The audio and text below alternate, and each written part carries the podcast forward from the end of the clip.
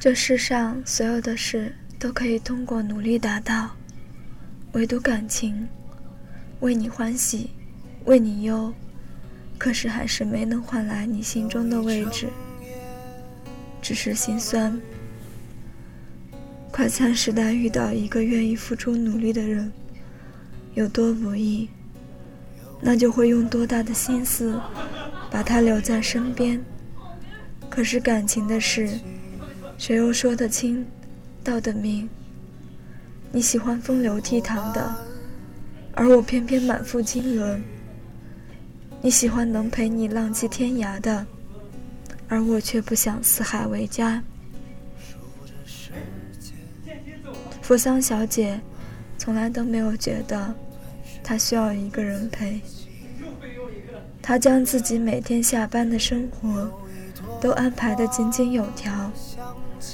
周一做饭看书，周二、周四美容健身，周三做家务，周五逛街。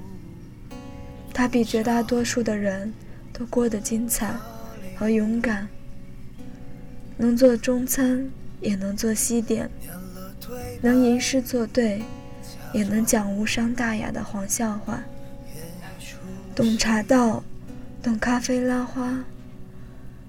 懂鸡尾酒的十八种搭配方法。每年年会的时候，一曲钢琴独奏，更不知道让多少青年才俊拜倒在石榴裙下。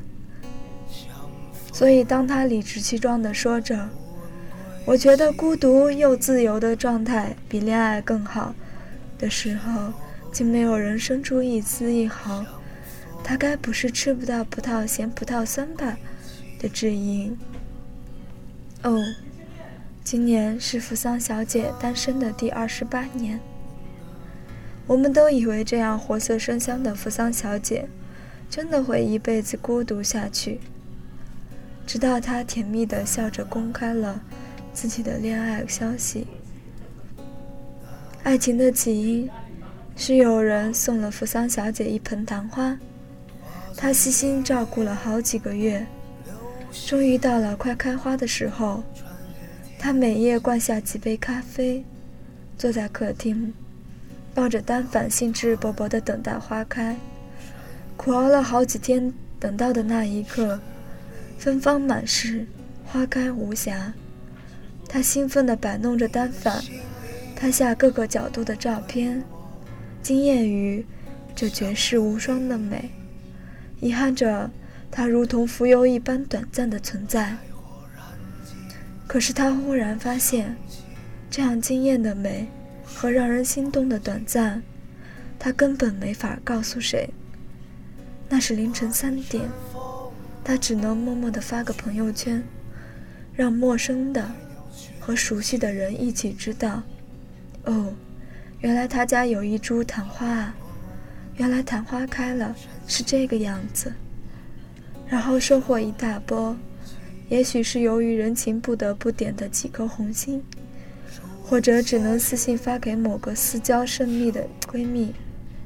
等她第二天睡醒，方才回复两条，不痛不痒的感叹：“哇塞，真的好美。”而她在那花开的一瞬间，显现被这样的纯白无瑕感动到热泪盈眶的心情。对这样的惊鸿一现，有多少种感慨和不舍？看着那朵花慢慢凋零的怜惜和遗憾，更与谁人说？扶桑小姐订婚的对象，就是送她那盆昙花的人。